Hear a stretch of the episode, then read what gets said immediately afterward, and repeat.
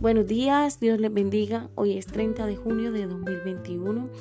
Quiero compartir la palabra del Señor en Lucas capítulo 7, versículo 9 al 10. Al oír esto, Jesús se maravilló de él y volviéndose dijo a la gente que le seguía, os digo que ni aún en Israel he hallado tanta fe. Y al regresar a casa, los que habían sido enviados hallaron sano al siervo que había estado enfermo. Esta palabra nos está relatando algo que sucede en Capernaum. Jesús llega y allí se encuentra con un hombre eh, que la Biblia menciona como un centurión. Un centurión es un oficial romano que tiene a su cargo 100 soldados. Y este hombre ha enviado unos ancianos a Jesús con esta solicitud, que por favor eh, ore para que su siervo sea sanado porque está a punto de morir.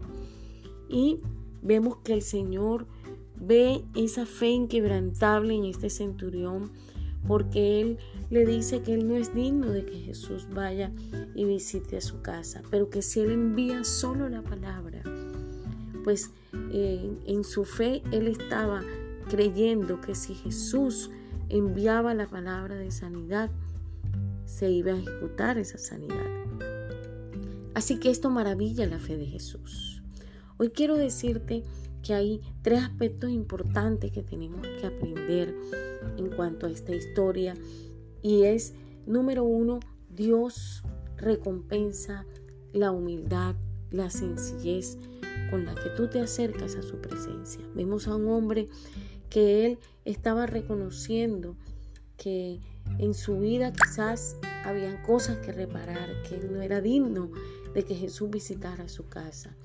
Él no se presenta ante la presencia de Dios con una actitud exigente, sino con una actitud de En este tiempo donde hay tantas personas que eh, le hacen reclamos a Dios, qué bueno es poder mirarnos en este hombre y poder darnos cuenta que en él había una humildad y un respeto y una reverencia hacia el Señor.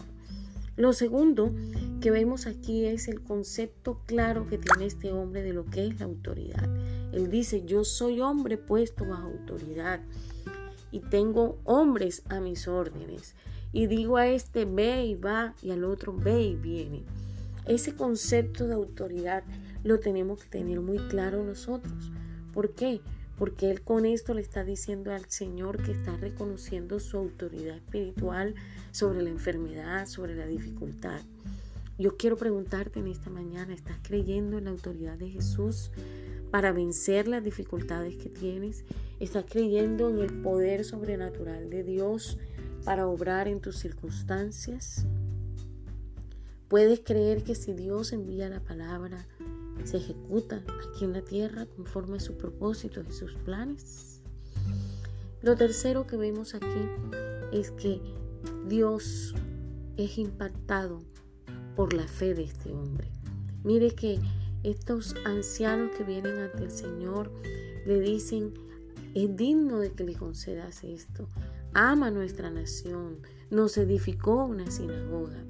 Pero sabe una cosa, el Señor no está mirando que este hombre haya edificado una sinagoga. Edificar una sinagoga obviamente que era una gran tarea. Requería una eh, inversión, requería una disposición, siendo un, un hombre romano no tenía por qué respaldar la fe judía. Ellos lo reconocían como un hombre que amaba la nación, pero al Señor no le impactó eso, al Señor le impactó la fe de él. Y hoy quiero decirte que al venir a la presencia de Dios, al Señor, lo que más le interesa es tu fe, no cuánto has hecho para Él, no cuánto eh, has ayudado a otras personas. El Señor quiere mirar tu corazón y hallar una fe inquebrantable.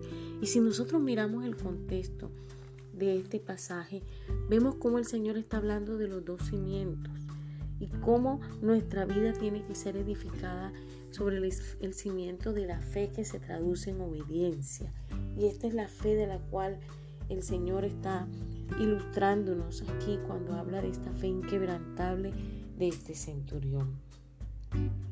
Hoy quiero decirte que el Señor ama por igual a todas las personas. El Señor ama aquellos que son extranjeros como aquellos que son propios. El Señor no miró que este hombre era un gentil, un romano.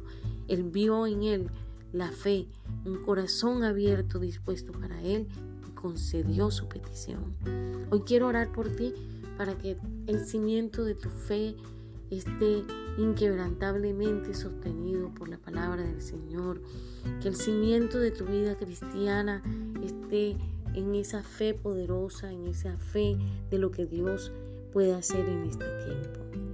Y en este tiempo en que escuchamos muchas veces tristes noticias, nuestra fe tiene que ser renovada por la palabra.